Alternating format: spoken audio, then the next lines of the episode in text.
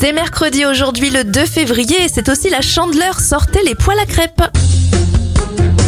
On débute avec les anniversaires de stars. Elle joue le rôle de la maman un peu débordée dans la série En famille. Jeanne Savary a 56 ans, 45 pour Shakira et 35 pour son chéri Gérard Piquet.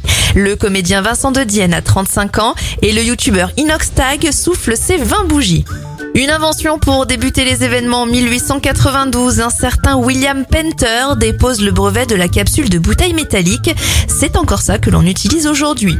Au rayon judiciaire, Omar Radad est condamné à 18 ans de prison en 1994 dans l'affaire Ghislaine Marshall. Il sera gracié en 1998.